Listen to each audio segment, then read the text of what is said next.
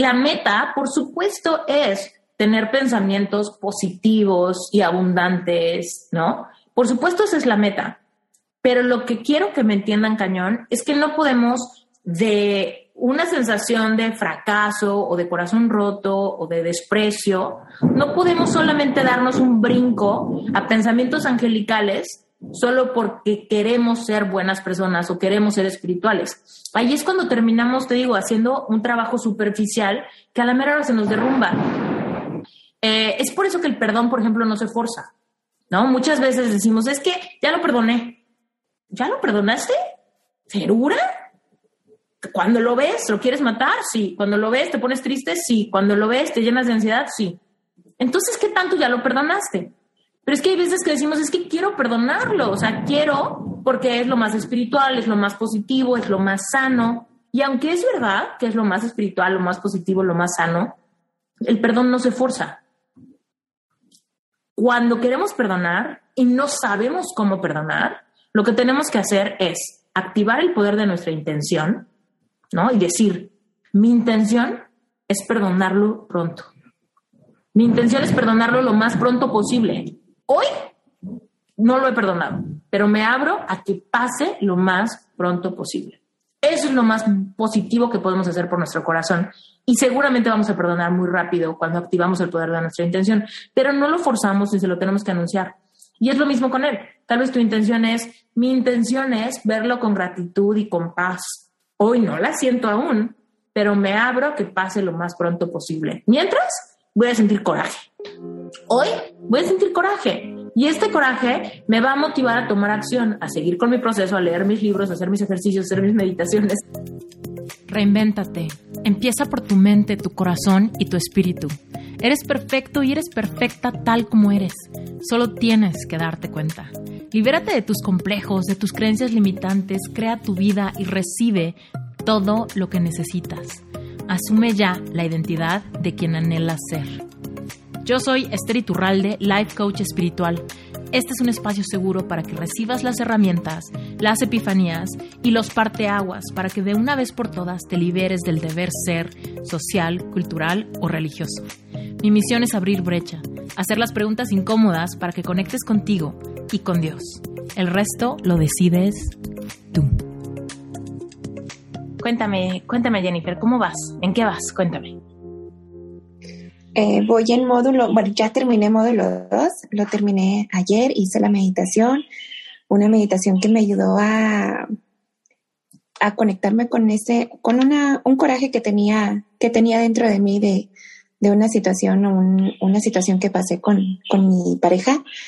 Eh, logré soltarlo, logré dejarlo, logré realmente sacar ese dolor, porque es algo que me estaba incomodando bastante.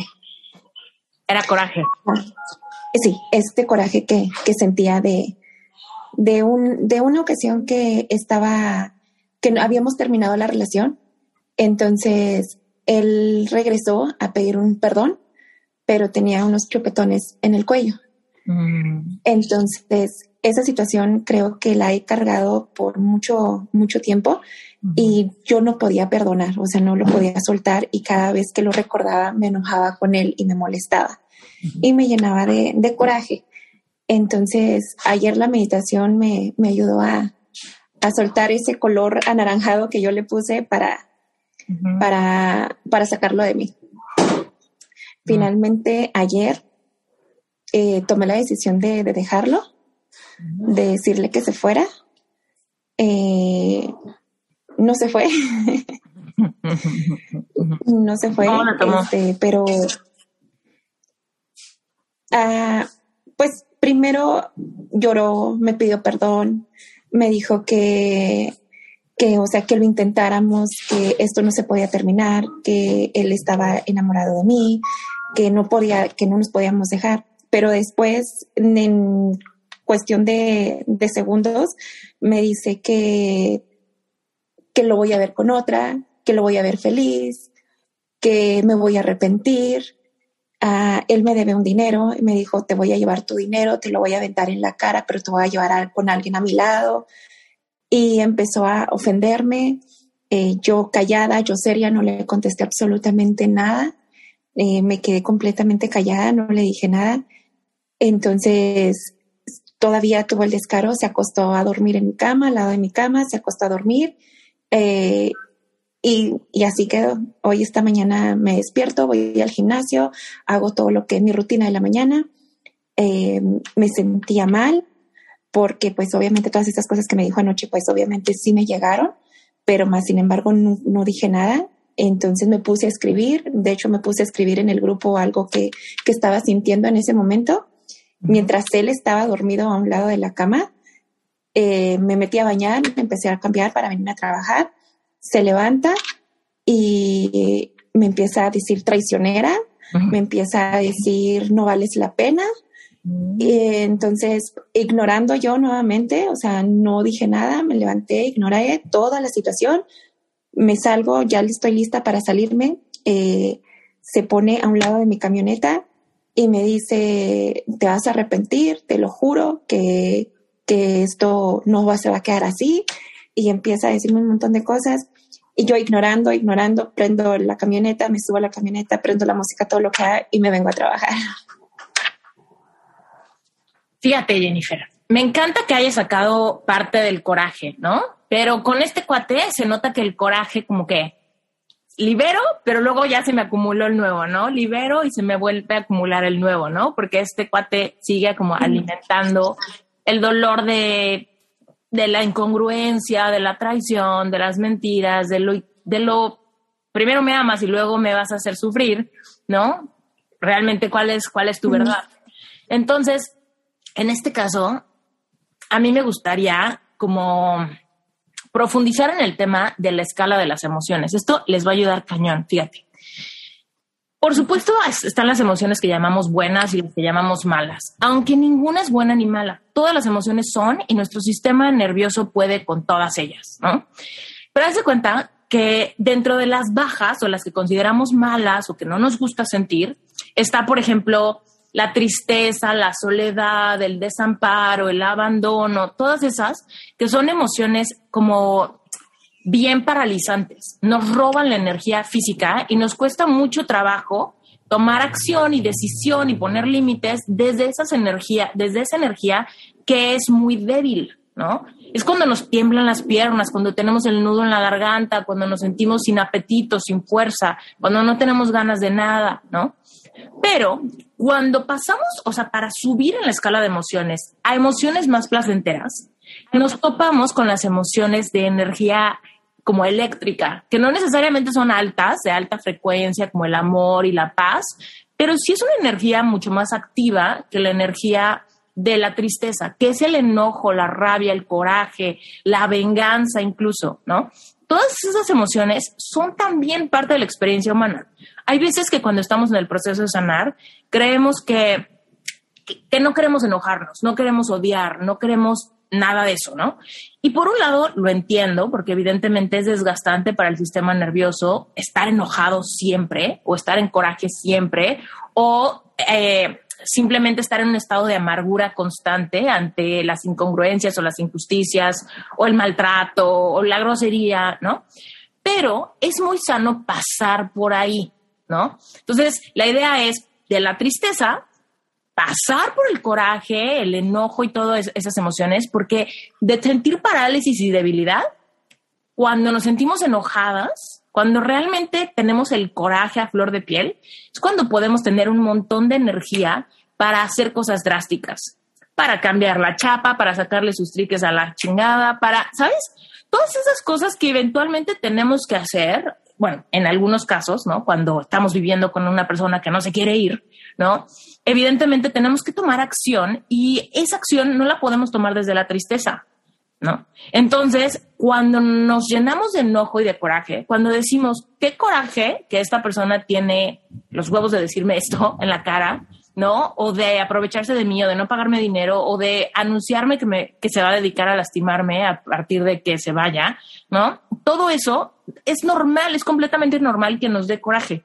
Y desde ese coraje podemos tomar decisiones bien fuertes que desde la tristeza no podemos y eventualmente si nos dejamos sentir ese coraje de manera controlada y segura, vamos eventualmente a pasar a la indiferencia, ¿no? Entonces, de la tristeza a la indiferencia, hay coraje, enojo y frustración en medio, ¿no? Entonces, aunque queremos estar en paz y queremos estar tranquilas, sí vamos a pasar por una etapa de coraje que es muy necesaria para nuestro corazón y para nuestra mente subconsciente, porque también le estamos mandando un mensaje bien claro a nuestra niña interior, a nuestro espíritu, a nuestra alma, a nuestra esencia, que las injusticias no, no necesariamente van a pasar de noche y nadie las va a ver. ¿no? Nosotros los estamos viendo y tenemos que poner un límite y tenemos que tomar acción cuando alguien nos falta el respeto, porque si no, vamos acostumbrando a nuestro sistema nervioso a no tener ninguna reacción cuando nos pasan por encima como si fuésemos tapetes. Entonces, el enojo es parte de la experiencia humana y no tiene absolutamente nada de malo. Lo único que tiene de malo es que nos quedáramos atrapados en el coraje, ¿no? Y la forma de quedarnos atrapados en el coraje sería oh, me estoy enojando, pero me regreso a la tristeza. Me estoy enojando, pero sí me pegó lo que me dijo. Me estoy enojando, pero sí se hizo verdad la profecía. Sí vino, me aventó el dinero en la cara, que a ver, dudo que te pague ese dinero, pero, ¿no? Supongamos que sí, se pasa por enfrente de tu casa con su nueva novia y sí te lastima, ¿no? Y sí te baja, y sí te hace sentir abandonada, y sí te hace sentir rechazo. Entonces, la clave es de la tristeza. Cuando pases al enojo, no hay vuelta en de nuevo a la tristeza. Seguimos en, en el enojo, sintiendo el enojo, hasta que pueda pasar a la indiferencia. Y eventualmente lo vas a ver con compasión. Eventualmente vas a ver a este cuate y vas a decir, chin, pobre hombre, porque es todo lo que hace es un reflejo de su interior, es un reflejo de sus pocas oportunidades, de su poco alcance en la vida, de lo poco que va a lograr en el amor, de lo poco que, de lo poco que realmente tiene en términos de despertar de conciencia, para de un segundo al otro estar así reactivo, tratando de llenar el hueco o tratando de encontrar quien lo mantenga o tratando de encontrar no sé qué está buscando, ¿no?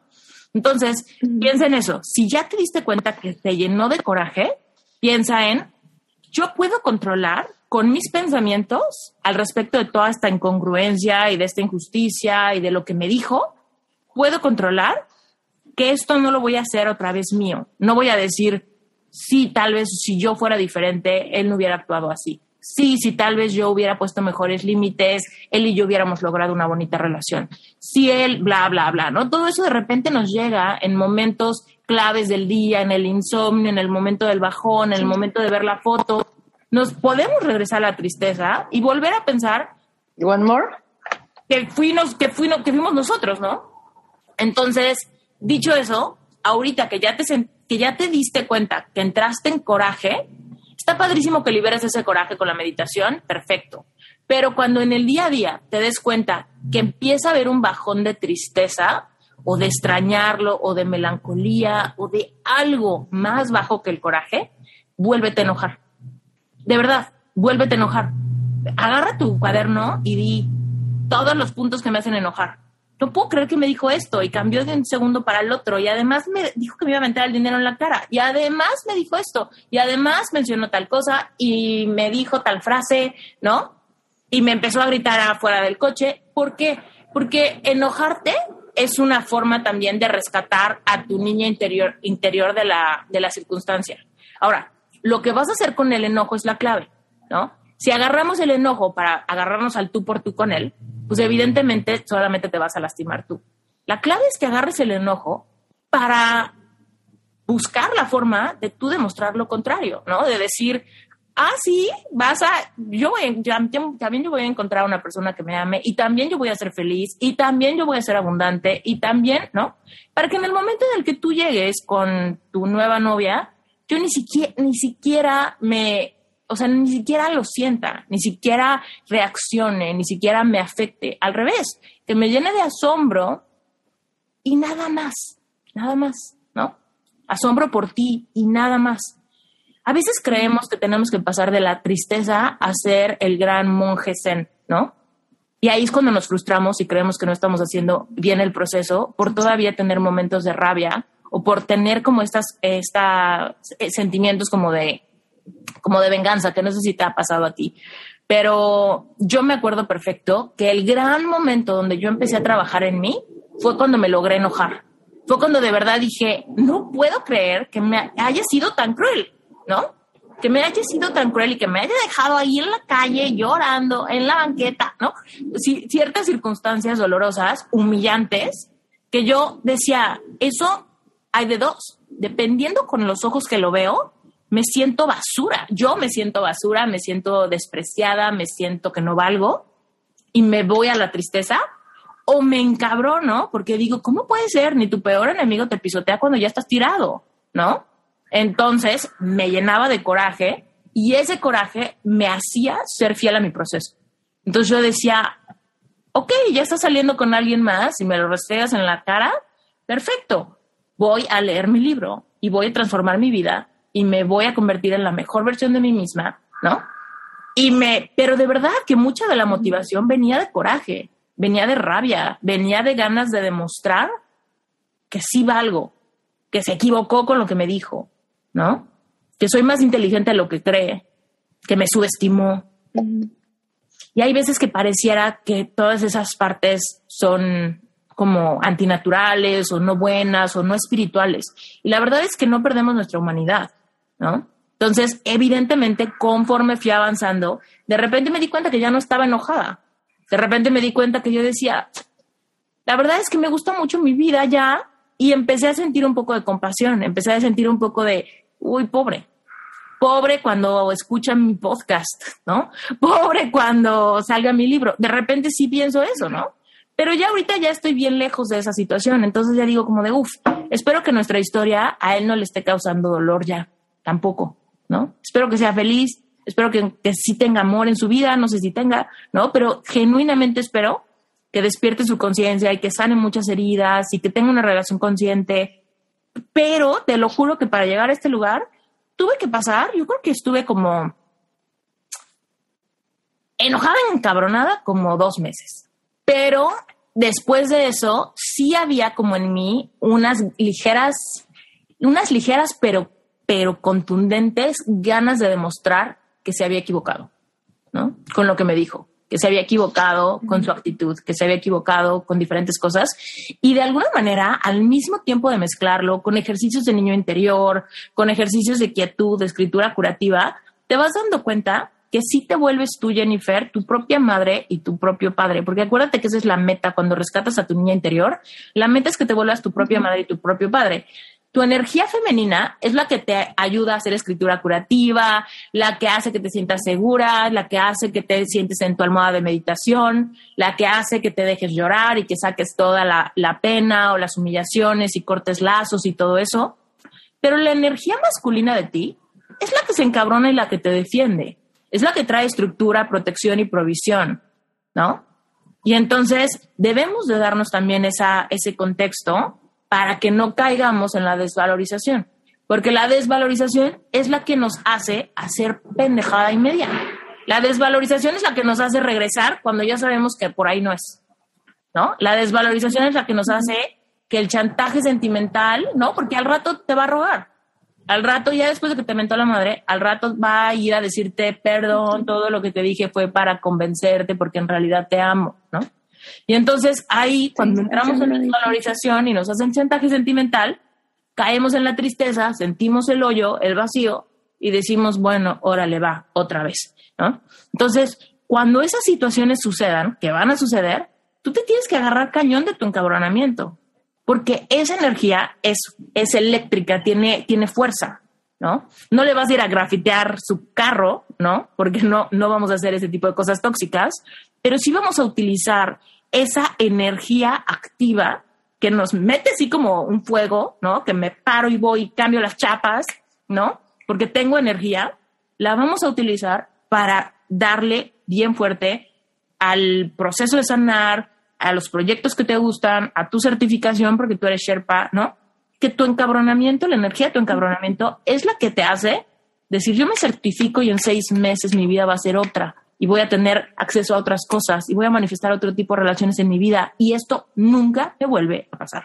que de repente eh, pensamos que sentir coraje no es válido porque tendríamos que pasar de la tristeza del corazón roto directo a la tranquilidad, a la paz, al contentamiento, a la aceptación. Y si bien es la meta, tenemos que pasar por la escala de emociones.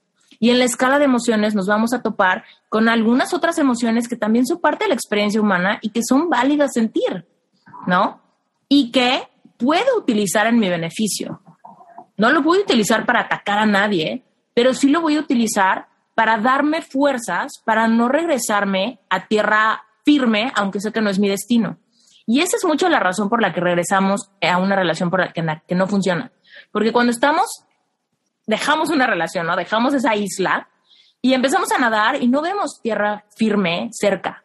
Nos empezamos a cansar y empezamos a sentirnos tristes, empezamos a sentir nostalgia, aún del pasado. Porque tenemos una cosa bien potente que se llama nuestra memoria selectiva. ¿Ok? Y la memoria selectiva es la que te va a dar en los momentos de vacío todos los momentos bonitos, te va a dar todos los momentos donde fue sincero, ¿no? Y todos los momentos donde no lo fue, donde te robó y donde te dijo y donde le valió madre y donde todo eso, se te van a olvidar. Porque nuestra mente es tan inteligente que nos quiere hacer dejar de sufrir, ¿no? Entonces dice, pues te sientes sola, la forma más fácil de darte compañía es regresar a donde ya conocemos. Pero como tienes orgullo y como tienes una noción de amarte, pues no puedes regresar si te acuerdas de las cosas feas. te voy a hacer olvidarte de las cosas feas y te voy a exaltar en tu mente las cosas que te hacen nudo en la garganta, las cosas que te hacen corazón de pollo, las cosas que te hacen creer que puedes intentarlo una vez más y ahora sí vamos a ver si se puede, ¿no? Entonces, date cuenta que, la, que el enojo, aunque por supuesto que no es la meta, es parte natural del proceso a sanar. Y tu sistema nervioso merece ir pasando de la tristeza y de la decepción y de la ofensa, merece pasar por el enojo, aunque sea un poquito, unos días, ¿no? para ir pasando emociones más ligeras y más altas, ¿no? Tu propio subconsciente merece ver que haya algún tipo de reacción de tu parte ante su desfachatez, ¿no? Entonces, de alguna manera, te digo, es muy sano que pasemos por ese camino y que no nos lo brinquemos. Las personas que de repente pasan de la mayor tristeza a decir, mi ex es mi maestro, mi maestro, muchas veces es una llamada de pétate, que significa que se disuelve así. Queremos que sea real, pero se lo estamos exigiendo a nuestro sistema nervioso sin ninguna lógica y sin ningún proceso. Entonces, eventualmente tenemos bajones bien rápidos. Y es ahí cuando nos pasan años y nos sigue afectando tal persona. Me sigo enterando y me sigo sintiendo triste, vacía, sigo teniendo mil dudas de si yo me equivoqué, si fue mi culpa, si yo fui muy drástica, ¿no? porque no pasamos por el enojo, nos demandamos una respuesta angelical cuando nuestro corazón está en pedazos, ¿no? Entonces, en el proceso de reconstruir, vas a pasar por el coraje, vas a pasar por el enojo, vas a pasar por las ganas de demostrar, vas a pasar por un poquito de, de venganza y no es que seas mala, simplemente es tú te puedes dar el permiso de sentir esas emociones y de decidir qué acciones vas a tener. Evidentemente, una persona que está en un proceso de sanar su corazón no va a contestar con, pues pongo aquí una foto con mi ex para que mi otro ex la vea, ¿no? Para que le dé coraje verme. No, evidentemente esas no son las herramientas que vamos a activar.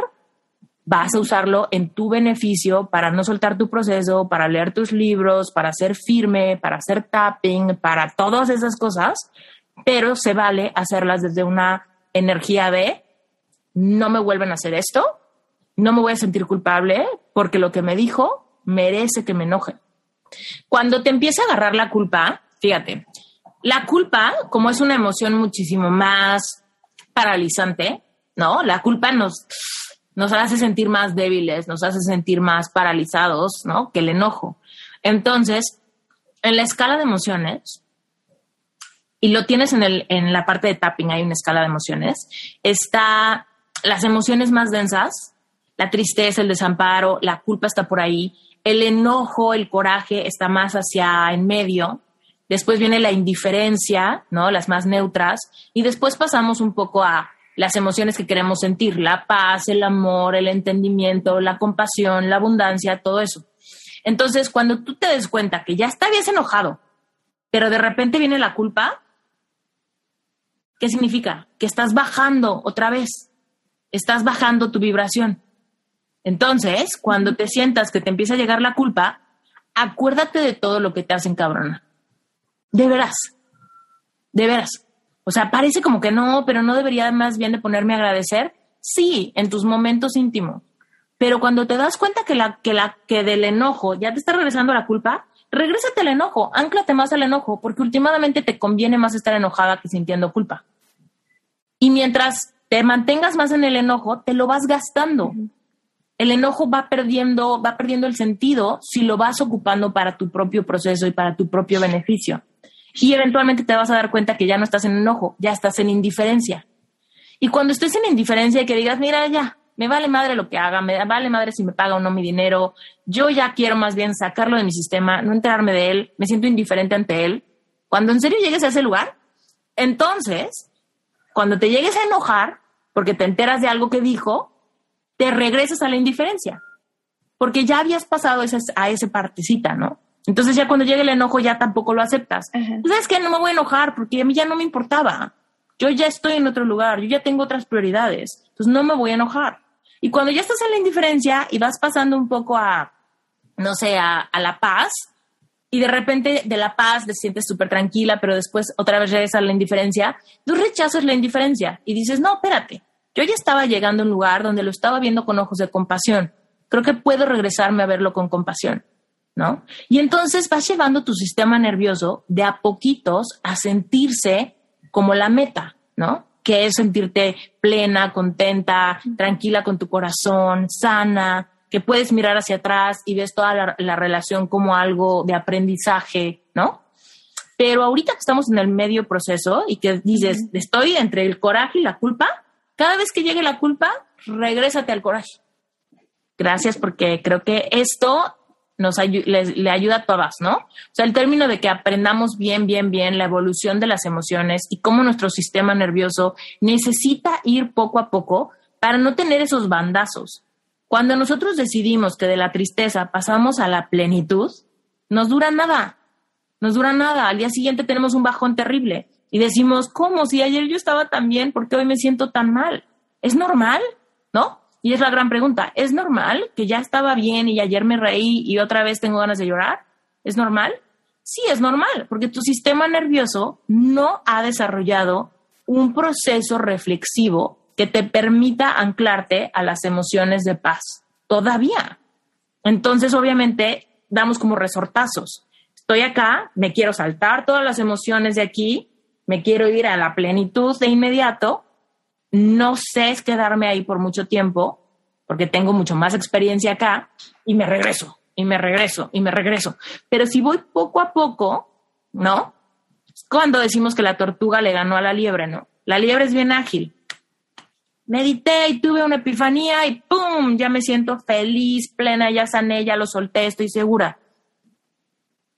¿Sí? ¿Segura? ¿De un día al otro? ¿En 20 minutos? Sí, sí, sí, ya. Y de repente ahí es cuando vienen esos momentos donde ya no sé qué pasó, se me fue de control, creo que no aprendí nada, creí que ya estaba del otro lado, no puedo creer que me volvió a afectar, volví a tropezarme con la misma piedra, ya estaba sanando y ahora creo que no sane nada. Y es simplemente porque nuestro sistema nervioso está siendo estirado de una manera que no está respaldada por todo un proceso de sanación y entonces damos unos como latigazos que terminan siendo bien desgastantes para nuestro, para nuestro corazón, ¿no? De repente estoy feliz, de repente estoy súper triste, parecemos bipolar, pero en realidad simplemente es que nuestro sistema nervioso se quiere autorregular, ¿no? Y cuando le damos unos estirones así, forzados, porque queremos ser muy sabias o queremos ser muy elevadas, terminamos, terminamos dándonos cuenta que no es sustentable, porque no tengo toda una experiencia y un entendimiento de lo que está pasando en mi corazón que me permita genuinamente anclarme a las emociones de aceptación, ¿no? Entonces, el enojo y todo eso es, es el camino, ¿no? La, el punto, del punto A al punto B, tengo que pasar por aquí. ¿no? No, no puedo como darme un brinco donde no supe qué pasó en medio. Eh, pero bueno, esta semana en este módulo yo pensaba antes que pues ya había superado muchas cosas, ¿no? Y a partir de esta semana yo creo que todos mis sentimientos fue así como que se empezaron a revolver, como cuando tienes algo estancado y lo meneas y todo explota, ¿no? Entonces, yo creo que esta semana fue o ha sido una de las más fuertes para mí porque pues se movió ese vaso, ¿no? Entonces tengo como que todos los sentimientos a flor de piel, moviéndolos, digo, me cuesta mucho trabajo porque según yo ya los había como que dejado tranquilos, ya me había alejado de la de esa parte de la relación. Fíjate, te voy a interrumpir tantito porque lo que estás diciendo ahorita es un ejemplo de lo que le estaba explicando a Jennifer. Vamos en una escala de emociones, procesando y sanando.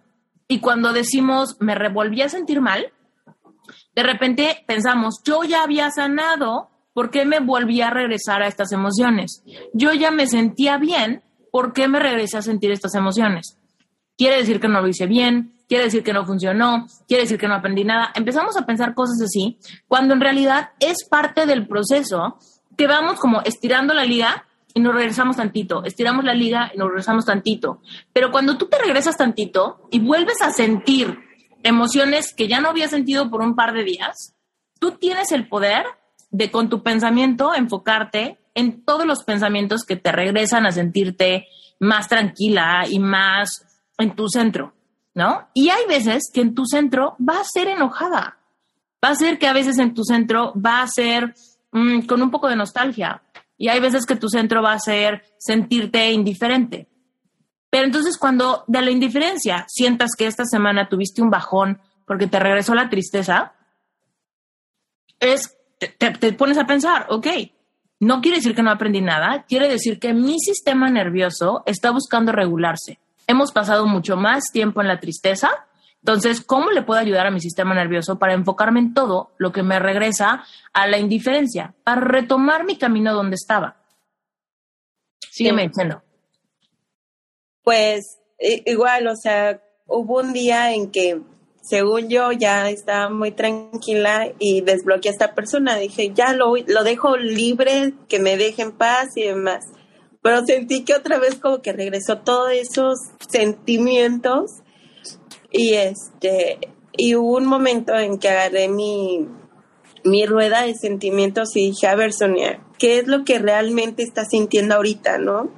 Qué es lo que realmente está pasando, porque ni siquiera lo extraño, ni siquiera es amor, ni siquiera es qué es.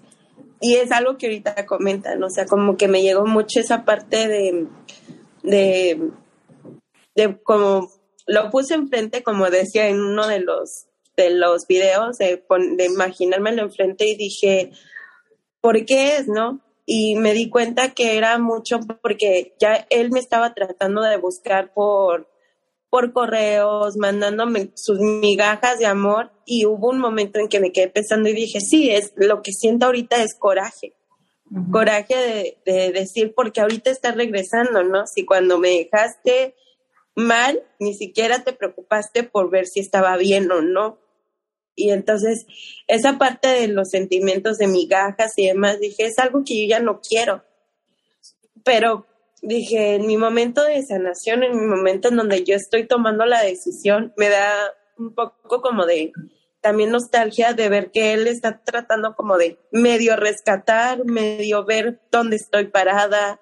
Entonces digo, ¿qué necesidad tiene de venir ahorita a pues a moverme cosas que yo ahorita yo estoy trabajando, ¿no? Y de hecho, pues me empecé a dar cuenta de esta situación porque justamente cuando empezó lo de los módulos, pues él me empezó a buscar. Entonces dije, no, yo ya estoy en mi, en mi plan de ya volar, ¿no? De ya no quedarme ahí estancada. Y el saber que él todavía como que trata de buscarme de alguna forma, pues sí me cuesta trabajo. Y no es algo como que yo diga, yo, yo lo bloqueé de todas mis redes sociales, o sea, está más que bloqueado, pero lamentablemente... Ya lo desbloqueaste. Pero porque no, ya lo lo volví a bloquear. Lo volví a bloquear y todo, pero al fin de cuentas siento que todavía tengo ese lazo porque pues trabajamos juntos.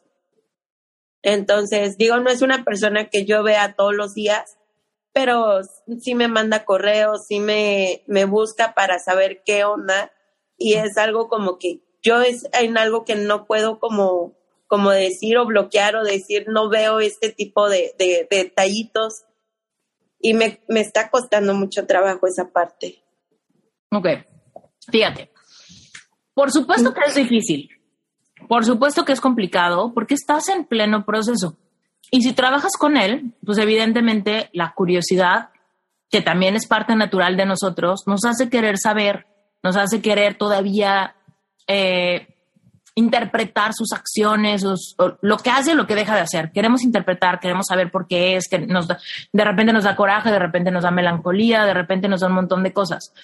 Pero lo que tienes que entender es que tu proceso apenas está iniciando. Todavía no cortamos lazos, todavía no cortamos contratos, todavía no reconectas con tu niña interior, todavía no hacemos perdón radical, todavía nos faltan muchísimas cosas por delante.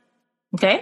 Entonces, pensar que lo puedes que lo desbloqueas y que lo dejas libre es una mentira de tu subconsciente queriendo picar ahí el oso que está dormido. ¿Por qué? Porque ahorita tú no, tú no estás del otro lado. Estamos trabajando despacio para que tu sistema nervioso vaya sintiéndose diferente ante los pensamientos de este rompimiento. Lo que hizo, lo que no hizo, lo que vivieron, lo que no vivieron, cuando le importó, cuando no le importó. ¿No? Todo eso lo estamos liberando con mucha reflexión y con muchas meditaciones y vamos a cortar un montón de lazos y cuando cortes lazos, Sonia, más te va a buscar. Te lo adelanto. A todos mis clientes cuando cortan lazos, alguna noticia el pretexto de que quiero mis cosas, el pretexto de que necesito saber cómo estás, el pretexto de que te extraño, ya te perdoné, quién sabe qué. ¿Por qué? Porque hay una cosa que se llama ley del vacío. Cuando tú, cuando tú abres algo que está vacío, algo va a querer venir a llenar el hueco. Entonces, él hasta ahorita está recibiendo energía de tu parte, energía de la historia, energía de tu atención. Cuando tú dices, ¿por qué será que tú así? Me da coraje que me buscó, todavía me escribe, ¿por qué será que hace aquello? Todo eso le está dando a él energía. Ok. Yo sabemos cuando alguien quiere con nosotros o cuando alguien se consume por, por nuestras acciones, por lo que dijimos, por lo que no dijimos, ya lo dejé pensando, seguramente está pensando, seguramente ya puse esta foto, ya lo está, ya lo está analizando. Todo eso es energía. Tú y yo sabemos cuando tenemos una velita prendida o no. Yo sé que a tal persona, si yo le muevo, está. Yo sé que si yo le pico, me llama. Yo sé que si yo lo quiero ver, lo veo. Yo sé que si me quiero pelear con alguien, me peleo con él, ¿no? Sabemos las personas que están ahí completamente a nuestro alcance, pero cuando empezamos a sentir que alguien ya puede estar indiferente a nosotros, que alguien ya, ya como que no le importa, ya no se pone triste, ya no se pone enojada, ya como que no, ya como que no le importó, empezamos a sentir un hueco de esa energía y vamos a levantar la mano para ir a buscar, aunque no querramos nada. Es algo como de la supervivencia del ser humano. Estaba acostumbrado a tu energía, ya no me quieres, ya no me pelas, voy a ver qué, pasa contigo. Puede que te extrañe un poquito, puede que se sienta un poco solo, puede que le dé nostalgia perderte, puede que empiece a valorarte, pero últimamente nada de eso es sustentable porque solamente es un reflejo de la energía que ya no le estás dando. Entonces, todo esto es fascinante porque lo vas a ver, ¿no? Lo vas a ver suceder, pero el reto que tú tienes es que tienes que mirarte a ti. En todo este proceso, en lo que pase, en vez de sobreanalizar por qué él te busca o no te busca, tendría, o por qué te manda mails y en el trabajo y no sé qué, tú ahorita deberías de pensar, ¿por qué lo desbloqueé? ¿Es en serio? ¿Es en serio que lo desbloqueé para dejarlo libre? ¿O lo desbloqueé para ver qué pasaba? ¿No? Sí. Oye, yo no voy a abrir la puerta de mi casa si no me quiero arriesgar a que un extraño se meta, ¿no? Entonces, pensar en me da coraje que me esté buscando, pero yo al mismo tiempo tengo la intención de desbloquearlo para dejarlo libre, en realidad energéticamente le estás abriendo la puerta para que se haga presente, ¿no? Para enterarte de algo, para ver qué, cómo reacciona si se da cuenta que ya lo desbloqueaste, ¿no? Entonces, por un lado, es normal, todos tenemos de repente momentos, ¿no? Donde sobreanalizamos las cosas y nos hacemos unas ideas en la cabeza bien locas de, de que esto es un símbolo de que ya no le tengo rencor, ¿no? cuando en realidad nada tiene que ver que desbloqueamos una cuenta. Cuando estamos en un proceso de sanación y tomamos algunas decisiones para alejarnos de la fuente que me hace desbalancearme, de la fuente que activa mi, mi, mi curiosidad o lo que sea, evidentemente nos va a ayudar muchísimo que nos alejemos de todo lo que nos contamina, que digamos que no, aunque sea por un momento, ¿no? A la comunicación y mantengamos solo la comunicación básica del trabajo o por los hijos, los que tienen hijos, ¿no? Pero que nos enfocamos en nosotros. Lo quiero desbloquear, genuinamente creo que desbloquearlo de alguna manera en mi subconsciente me permite verlo más libre o no o de alguna manera hay algo en mi sistema nervioso que anhela seguir teniendo un poco de noticias de él, porque me muero de curiosidad, porque de repente me siento triste, porque lo extraño un poquito, porque tengo necesidad de que de ver si reacciona o no reacciona, ¿no? Ante esto que estoy haciendo. ¿No? También, por ejemplo, hay muchas personas que cuando llegan al módulo del perdón y perdonan, ¿no? O creen que perdonan, tienen la necesidad de decirle al ex, le pedí que nos fuéramos a tomar un café para decirle que ya lo perdoné. Le escribí una carta para decirle que ya lo perdoné, ¿no? Y es como, a ver, el perdón no se anuncia. El perdón cuando tú genuinamente sientes que perdonas a alguien, te quedas en paz. Pero cuando decimos que perdonamos y se nos mete una, eh, pues como una prisa porque la otra persona se entere, estamos dándonos cuenta que realmente nuestra intención o la intención de nuestro subconsciente no es realmente de perdonar, es ver si a través de que yo lo perdone, cuando se lo digo, a ver qué reacción sucede, ¿no? Y entonces nos damos cuenta que todos son estrategias de nuestra mente súper inteligente para regresarnos a lo que creemos que hay para nosotros. Cuando tú, si yo ahorita te enseño, Sonia, que tengo una bola de cristal, y en mi bola de cristal yo veo que en dos meses y medio vas a conocer a una persona increíble, a un hombre guapo, súper lindo, espiritual, increíble, de, con quien te vas a enamorar y te vas a, vas a empezar a conocerlo poco a poco y eventualmente te vas a casar con él y van a ser súper felices y van a organizar una vida juntos y todo eso, si yo te lo garantizo, se te va la curiosidad por este cuate, por tu ex. Y te manda mails y, ah, y te para de cabeza y, y no, y hace lo que era ella y tú ya estás tranquila porque sabes que hay tierra firme del otro lado. Que toda esta historia se acaba, tú sanas y te vuelves a enamorar. Y entonces, bajo esa premisa, te empiezas a fortalecer en cortar todos los lazos para asegurarte de que estás completamente sana y ligera para un nuevo gran amor. El problema es que cuando van pasando los días, que tú y yo somos seres espirituales que nacimos para amar y ser amados.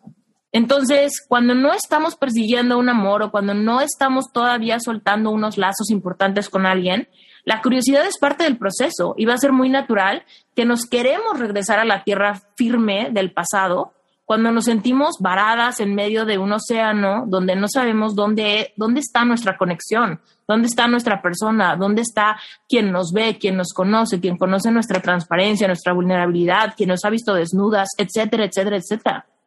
Entonces, sé bien fuerte ahorita en el proceso, date cuenta que los bajones son parte, tú eres la dueña de todo lo que pasa dentro de tu piel.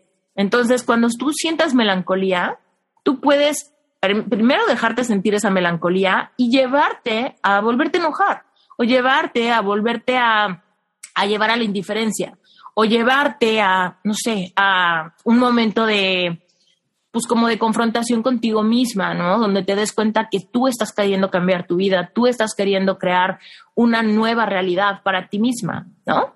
Entonces, cuando empiezas a hacer ese tipo de cosas, regresas a tu centro y entonces te detienes a desbloquearlo, a escribirle, a estoquear, a investigar, a lo que sea, ¿no? Que, que son patadas de ahogado en la, en la dirección opuesta, ¿no? Donde me regreso a lo que ya conozco, ¿no? ¿Has escuchado el, buen, el dicho malo por, no, bueno por, no, no, malo por conocido que bueno por conocer? Ese dicho actúa bien fuerte cuando nos sentimos melancólicas o solas o nostálgicas, ¿no? Decimos, pues es que ya sé que con él no es, ya sé que con él no funciona, pero me quiero regresar a tierra firme porque la nostalgia me hace activar mi memoria selectiva y enfocarme en los aspectos bonitos de la relación y eso activa mi curiosidad y llega el punto en el que empiezo a tomar acciones erráticas que tumban mi proceso. Entonces, Sonia, tus bajones de la última semana son parte de. Estamos entrando al módulo 3, nos queda mucho camino por recorrer, muchísimos ejercicios que te van a ir cambiando esto. Pero si él te busca, créeme, es predecible que te va a buscar y te va a buscar para nada. Te va a buscar para llenar el hueco de la curiosidad, para llenar el hueco de la energía que me falta, para llenarme mi ego de que Sonia sigue sintiendo algo por mí. Porque somos humanos. Ni siquiera quiere decir que tu ex malo. Simplemente quiere decir que es humano y que está acostumbrado a la validación de saber que tiene tu energía. Y cuando le empieces a cortar la energía, seguramente se va a incomodar y va a querer como picotearte, ya sea con un mensaje, con un correo, con una invitación, con algo, para ver si hay una reacción de tu parte, si somos reactivas ante los estímulos del ex, ¿no? Y mientras que seamos reactivos al estímulo del ex, aunque sea con enojo, quiere decir que nos sigue importando. ¿Ok? Sí. Pero como le dije a Jennifer, el enojo no tiene nada de malo. Así que si ahorita para retomar tu semana hace falta que te enojes, enójate y miéntale la madre ahí en tu ejercicio de visualizar que está en la silla de enfrente, ¿no? Y haz una sesión de tapping donde digas, no puedo creer que me buscó, no puedo creer que me sigue escribiendo, es que no puedo creer que hasta ahora sí tiene que decirme, no sé, ¿no? Lo que sea que te surja, pero libera el enojo, mienta madres. Y si te sientes nostálgica, hazlo. Lo extraño mucho, me siento sola, quisiera que me entendiera, quisiera que llegara con una promesa increíble y que ahora sí todo funcionara, ¿no? que de repente también llegan esos momentos. Lo importante es que tú te sientas dueña de lo que pasa de tu piel hacia adentro y que en el proceso no digas, no, pues está imposible, no, pues está muy difícil, no, pues ya, ya, me, ya me regresé, no, pues es que no está funcionando, yo creo que no es normal, yo creo que yo no lo estoy haciendo bien, yo creo que para mí no me va a funcionar. El proceso funciona, pero cada historia es única. Entonces, solamente tú, cuando nadie te ve, sabes las lógicas y los enredos que tu cerebro hace yo lo voy a desbloquear porque ya no me importa, entonces lo voy a desbloquear para dar, hacerlo libre, entonces lo desbloqueo y tu sistema nervioso se queda así. A ver qué pasa, ya lo desbloqueé. ¿Qué va a pasar? ¿Qué va a pasar? Ah, ya me buscó, no puedo creer que me busque, ¿no? Sí. ¿Hace sentido? Sí. No lo, ya lo, ya lo bloqueaste de nuevo, ¿verdad? Ya, ya. Ok. No lo desbloquees durante todo tu proceso y simplemente si tienes que hablar con él por cosas del trabajo, sea muy profesional. Contéstale el correo, si estás en un chat grupal con él no pasa nada, ¿no? Mantiente súper profesional. Pero cuando tenga que ver contigo, no te metas a ver su estatus de WhatsApp, no te metas a ver su Instagram, que no, no, toda tu atención debe de estar así, voltea tus ojos, ¿no? Entonces, no importa lo que pasa afuera, lo que hizo, lo que ya no hizo, ¿no? Lo que le dijo a fulanito. No, a ver, ¿qué es, ¿cómo estoy yo interpretando mi proceso? Porque lo que te dije de la esfera de cristal es absoluta y completamente verdad. No sé si en dos meses y medio, pero yo sé que si tú tienes el anhelo de tu corazón de amar y ser amada románticamente, hay un hombre que te va a gustar más, que vas a amar más, que va a estar más alineado contigo, con quien vas a tener más cosas en común. O sea, eh, de qué está, está. Pero tú decides si lo alejas o lo acercas. Tú decides. Y con este tipo de actos donde nos regresamos al pasado, nos estamos alejando de la tierra prometida. Hola, Itzel. Hola. ¿Cómo estás? Bueno, bien aquí. Yo he estado un poco entre que me regreso y siento que no avanzo y me vuelvo a regresar a los módulos. Es lo bueno que puede tener ahorita que entre las cosas que van pasando y todo, pues me puedo regresar. Y, y es algo muy cierto que una vez escuché que decías, cada vez que te regreses, algo nuevo va a surgir que la primera vez que estuviste no aparecía. Entonces he descubierto muchas cosas de esa parte. En mi caso es un poco difícil el proceso porque yo tengo una hija y él dentro de todo es un muy buen papá, entonces está muy constante en mi vida, no, no conmigo, sino con ella, pero de estarlo viendo y de estar tres veces a la semana mínimo lo voy a ver para abrir la puerta y entregarle a nuestra hija, ¿no? Y regresarla cuando la regrese. Mm. Pero a veces esas situaciones es de que a veces abro la puerta y nomás de saber que está afuera me revuelve el estómago del... Ya ni siquiera son nervios, porque me preguntaban, son nervios de que te haga, voy a verlo. Yo no, esa angustia de, ay, voy a verlo, no, no puedo. Y al principio me sentía muy culpable de esa parte, justamente de estar renuente, de decir, no quiero vivir amargada, odiándolo y es el papá de mi hija, no quiero sembrarle que mi hija pueda sentir que yo siento algo tan horrible por su papá pero a la vez decía, pero me tengo que agarrar de algo porque si no, nuestro proceso ya ha sido muy difícil. Hemos, nos casamos, nos divorciamos y hemos vuelto tres veces después de eso. Y es así, es un círculo bien feo de ya no te quiero, no quiero estar contigo, es porque no quiero dejar a mi hija. Y a los meses, o incluso ha pasado un año o dos, y me busca de nuestra familia, yo te quiero, tú eres la mujer de mi vida. Y es un círculo bien raro porque durante esos meses no hay mujer en el mundo más que yo y pasan otros meses más y no hay peor mujer que yo en el mundo. Entonces, ese ir y venir es como, ay, qué cansado. Por eso fue cuando dije, yo ya no puedo más, necesito ya poder soltarlo y de cierta manera retenerlo en el sentido de hacer equipo con él para ser papás.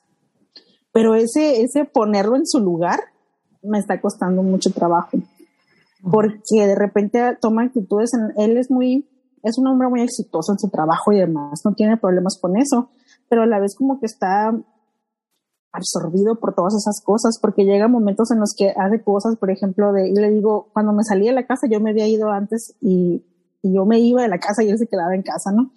Y ahora le dije, yo sí me voy, pero ponme una casa porque pues necesito un espacio para mí y mi hija y tener las cosas. Y entonces eligió una casa entre él y, y mi hija. Y le decía, me da coraje porque pensaba, es como si, como si yo fuera una empleada de él. No me tomó para considerarme de las casas, para verlas, cuál compró. No, solamente me dijo, ya compré una, a la niña le gustó, aquí está. Y me sentía así como una empleada más de él, así como la mujer que cuida a mi hija, y pues a ella no la considera. Y yo, eso es una falta de respeto, es, no sé, pues se me hace feo. Pero decía yo, ven, tengo que optarme ese lugar de, de, de sí darme el lujo de sentir ese coraje, ese, no, no quiero terminar odiándolo, pero ahorita me tranquiliza mucho escucharte decir, es parte de, o sea, va a llegar el momento en el que no los voy a odiar y, si yo estoy consciente de que no quiero llegar a ese sentimiento, ahorita ya me siento más tranquila de decir, ok, lo voy a sentir, lo voy a vivir para trascender a que ya sea eso, el papá de mi hija y que yo lo pueda ver tranquilo y, que no me cause a mí este, el estómago que se me revuelve nomás de verlo.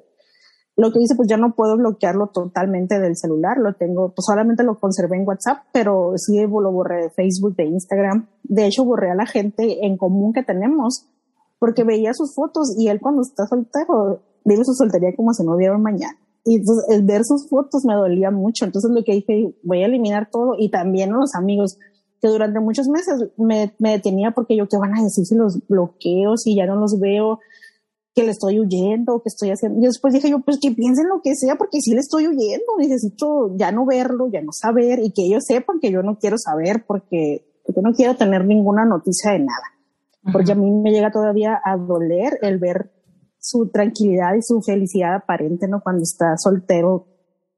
y, y, es bien difícil, pero ahorita esa parte, te digo, me tranquiliza mucho porque yo decía, sí quiero sentirlo porque pues inevitablemente sientes el coraje o el rencor, puede decir, pero no quiero que se quede ahí, se a mi mente, no quiero, no quiero terminar odiándolo, no puedo porque es el papá de mi hija, no quiero y lo voy a ver toda mi vida.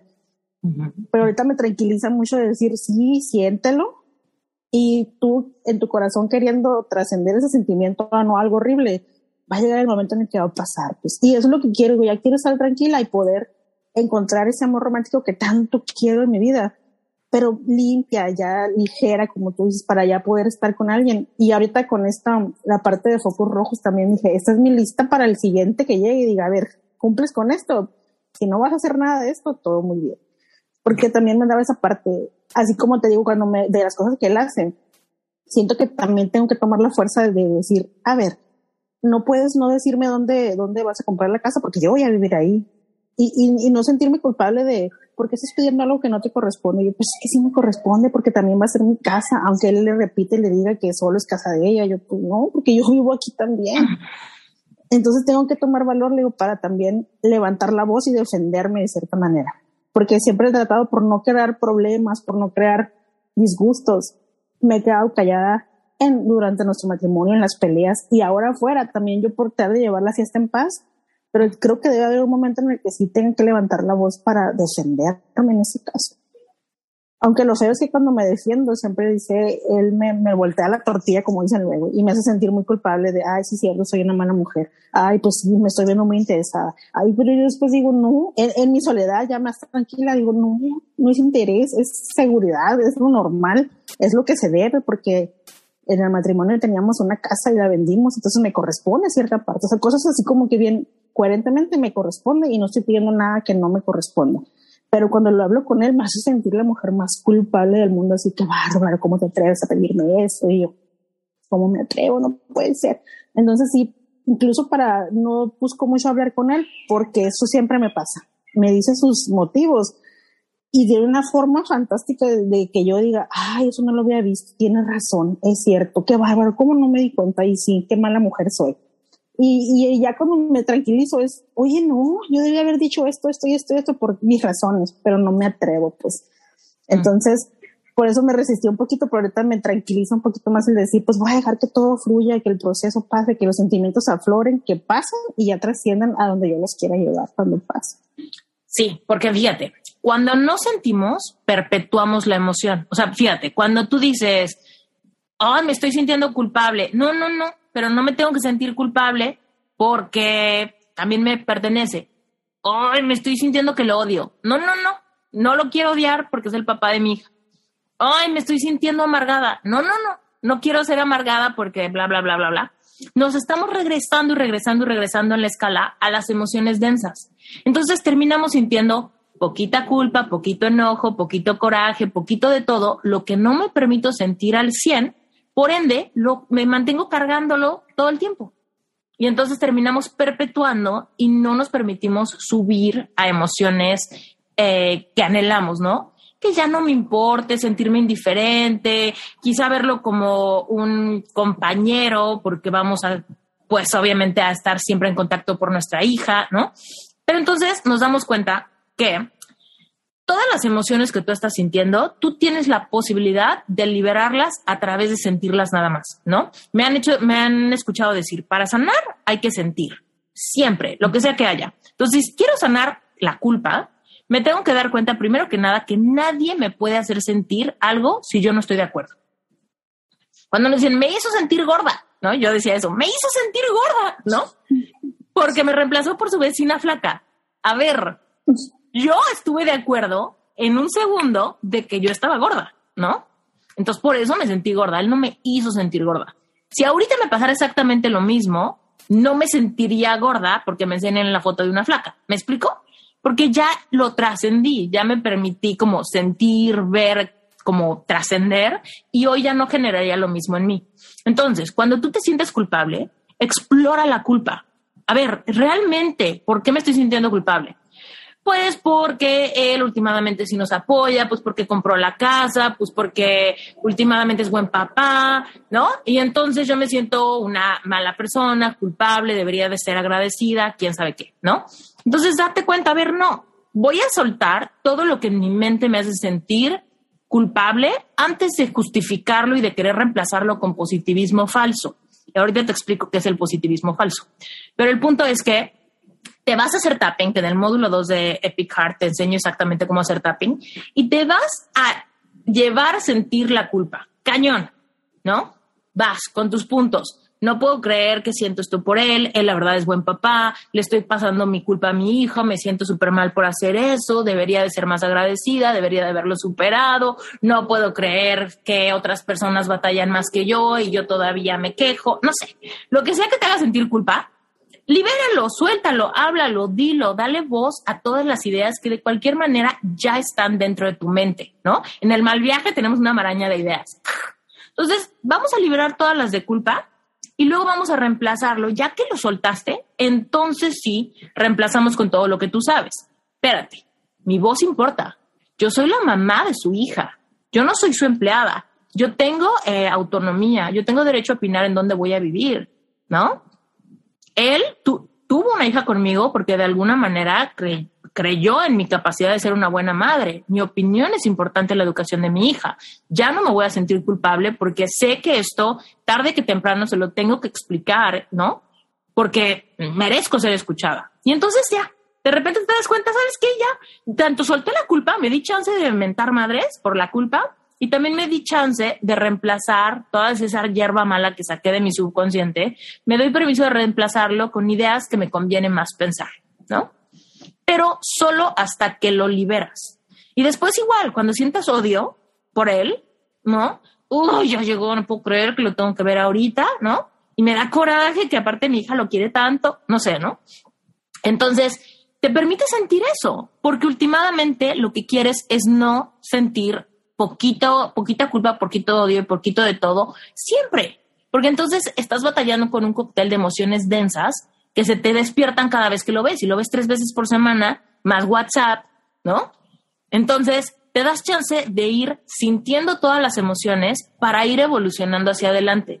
Y te das cuenta que últimamente tu propia niña interior, que ya vamos a llegar en eso en Epic Heart más adelante, es también bien importante. Así como tratamos a nuestros hijos con mucho amor, tú también tienes una niña dentro de ti, que es la parte de ti que sintió reemplazo, abandono, que se sintió que no importaba su opinión en algún momento. Entonces, cuando este cuate hace cualquier cosa, tú no solamente estás sintiendo la ofensa de él, sino estás sintiendo todo lo que en tu historia y en tu sistema nervioso te recuerda que no vales o que eres la empleada más, ¿no? Entonces, eh, enojarte y darle un espacio a tus emociones y a tus ideas y a tus pensamientos, rescata a esa, a esa niña interior, a ese corazón y te permite ir cubriendo, ¿no? Con bálsamo cada una de las grietas de las heridas y las incongruencias y los enojos y las frustraciones y todo lo que hay. Creo que está empezando a llover y estoy en una terraza. Pero bueno, entonces, este, sintiendo, liberas y trasciendes, ¿va? Entonces, no te digas nunca no debo sentir esto. Permítete sentir todo, solamente que lo vas a hacer con herramientas buenas. No te vas a permitir sentir el odio por él. Cuando sientas odio, no te lo vas a permitir sentir enfrente de tu hija. No, no, no vas a decir, lo odio, pinche cabrón, ¿no? Enfrente de tu chiquita que lo ama porque es su papá. Pero cuando encuentras un lugar seguro para ti y te vas a hacer una caminata y quieres mentarle la madre, ahí sí lo haces lo haces para sentirlo y para liberar. Te permite sentir lo que haya porque es la única forma, primero, de trascenderlo, de darte un sentido de justicia y de moverte a otra emoción más placentera. Cuando, cuando pienses en él, también ten una estrategia a largo plazo. Porque qué bonito va a ser que cuando tu hija esté en la graduación de la prepa o no sé, estén ahí en una foto juntos y tú estés con tu pareja y él con su pareja y tu hija esté feliz y tengan una relación cordial. ¿No? Es mi sueño en la vida, te lo juro que sí. Va a ser muy bonito, va a suceder. Entonces, este, pero tienes que vivir tu proceso ahorita para liberar todas esas emociones, porque si no las liberas, va a llegar la graduación y tú vas a seguir perpetuando esas emociones me siento un poco culpable porque la verdad es que nos ha mantenido toda la vida, por ejemplo. Y, pero pinche güey, nada más lo veo y se me eriza la piel y no lo tolero y me cae gordo, ¿no? Me hace sentir como la empleada otra vez, ¿no? Toda la vida me ha hecho sentir así. Y entonces eso se puede perpetuar años. Y en la boda de tu hija puede seguir en, la misma, en el mismo tenor.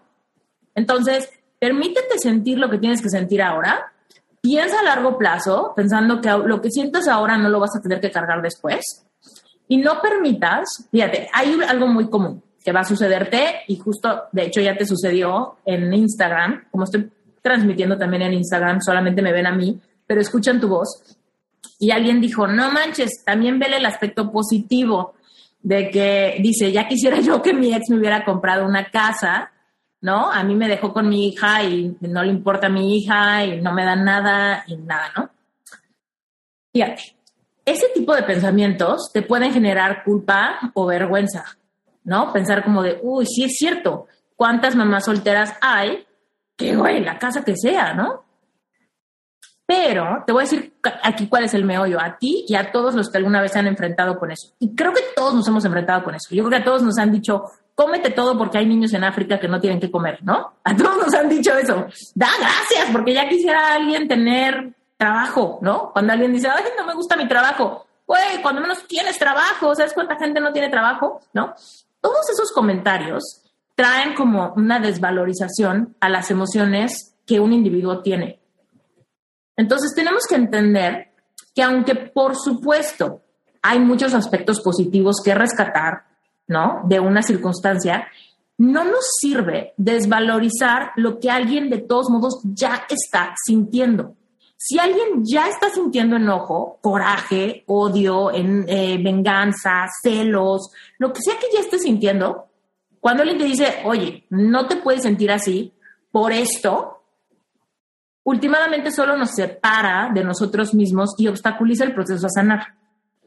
Porque entonces detengo la emoción ok, estoy sintiendo odio, pero no lo puedo odiar, debería de agradecerle. Entonces, detengo el odio, lo cubro con agradecimiento, pero es como querer perfumar caca, ¿no?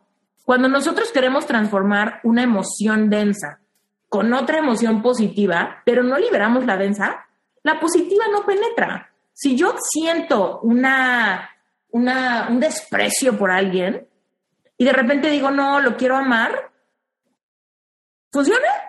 No, no funciona. Nos acercamos a esa persona y sentimos que nos enchina la piel porque lo, no, o sea, no lo quiero ver, me genera repele, me genera mucho estrés, ¿no? ¿Cuántas personas se quieren enamorar a fuerza? Es que es un buen hombre, pero no quiero que me dé un beso porque no me gusta nada, pero es un buen hombre, entonces le quiero dar una oportunidad, ¿no? Y es como no puedes reemplazar una emoción si ya estás sintiendo densidad con, con alguien. Tienes que liberar la densidad primero, sin juzgarte, sin decir yo no tengo derecho a odiarlo porque es un buen papá y hay muchos hombres que son malos papás, ¿no? No, vamos a entenderlo como yo estoy viviendo una experiencia individual que no tiene referencias ni comparaciones con ninguna. Sé que quiero ser agradecida, sé que quiero considerarlo porque es un buen papá, pero por lo pronto mi chamba es liberar el odio que siento, el rechazo que siento, el repele que siento, la molestia que me genera, la ofensa que siento con cómo se compró la casa, ¿no? Y no desvalorizarnos diciendo, no, pues como muchos están peor, yo no puedo sentirme mal, ¿va? Por supuesto, estás en el, por eso estás en el curso, porque quieres trascender esta experiencia, quieres que algún, algún día decir, oye, qué bueno que tuve esta hija con él, porque a pesar de que él y yo no funcionamos, soy capaz de ver luz en él, sé que es un buen papá, sé que quizá tuvo buenas intenciones en el proceso, ¿no? Pero tú te permites sentir lo que sientes porque lo sientes y ya, sin que nadie tenga que aprobarte o darte permiso de sentir, ¿no? Muchas veces por eso no sentimos cosas. Decimos, no tengo permiso de sentirme tan mal porque hay personas peores a mí, ¿no? Entonces, déjate sentir lo que hay, utiliza tus herramientas, las páginas de la mañana son potentes para que en tus páginas de la mañana saques. No puedo creer que hoy lo voy a ver otra vez y quiero sentirme agradecida, pero la verdad es que lo quiero putear, lo que sea, lo que sea que sientas, ¿no? Mientras que tú no sinceres tu verdad, tu proceso para sanar y transmutar todos estos pensamientos va a ser cada vez más ágil. ¿Sí? Sí, muchas gracias, porque sí me ha tocado esa parte de, no, me voy a dar chance yo también de, así he pensado como, voy a tener un poquito de, congruencia conmigo misma, de decir, me estoy quejando de que este no me toma en cuenta y yo tampoco me lo tomo en cuenta cuando digo, pues yo sí me quiero sentir mal porque puede que nadie tenga casa, pero yo tenía una mejor o el proceso como se hizo, pues estuvo gacho, estuvo feo, se sintió raro, no sé, entonces digo, si me quiero que los demás me den mi lugar, yo me lo voy a dar primero, ¿no? Y luego ya vemos, vamos avanzando. Exacto. Y es que la meta, por supuesto, es tener pensamientos positivos y abundantes, ¿no? Por supuesto, esa es la meta. Pero lo que quiero que me entiendan, cañón, es que no podemos de una sensación de fracaso o de corazón roto o de desprecio, no podemos solamente darnos un brinco a pensamientos angelicales solo porque queremos ser buenas personas o queremos ser espirituales. Ahí es cuando terminamos, te digo, haciendo un trabajo superficial que a la mera hora se nos derrumba. Por ejemplo, aquí quiero aprovechar, porque siento que a todos les va a ayudar, eh, es por eso que el perdón, por ejemplo, no se forza. ¿No? Muchas veces decimos, es que ya lo perdoné. ¿Ya lo perdonaste? ¿Segura? Cuando lo ves, ¿lo quieres matar? Sí. Cuando lo ves, ¿te pones triste? Sí. Cuando lo ves, ¿te llenas de ansiedad? Sí. Entonces, ¿qué tanto ya lo perdonaste? Pero es que hay veces que decimos, es que quiero perdonarlo, o sea, quiero porque es lo más espiritual, es lo más positivo, es lo más sano. Y aunque es verdad que es lo más espiritual, lo más positivo, lo más sano, el perdón no se forza. Cuando queremos perdonar y no sabemos cómo perdonar, lo que tenemos que hacer es activar el poder de nuestra intención, ¿no? Y decir, mi intención es perdonarlo pronto. Mi intención es perdonarlo lo más pronto posible. Hoy no lo he perdonado, pero me abro a que pase lo más pronto posible. Eso es lo más positivo que podemos hacer por nuestro corazón. Y seguramente vamos a perdonar muy rápido cuando activamos el poder de nuestra intención, pero no lo forzamos y se lo tenemos que anunciar. Y es lo mismo con él. Tal vez tu intención es, mi intención es verlo con gratitud y con paz. Hoy no la siento aún, pero me abro que pase lo más pronto posible. Mientras, voy a sentir coraje. Hoy voy a sentir coraje. Y este coraje me va a motivar a tomar acción, a seguir con mi proceso, a leer mis libros, a hacer mis ejercicios, a hacer mis meditaciones, ¿no? Muy bien, Itzel. Pues gracias por compartir. Muy buena tu, muy bueno el ejercicio que hicimos. Yo creo que a mucha gente le va a servir.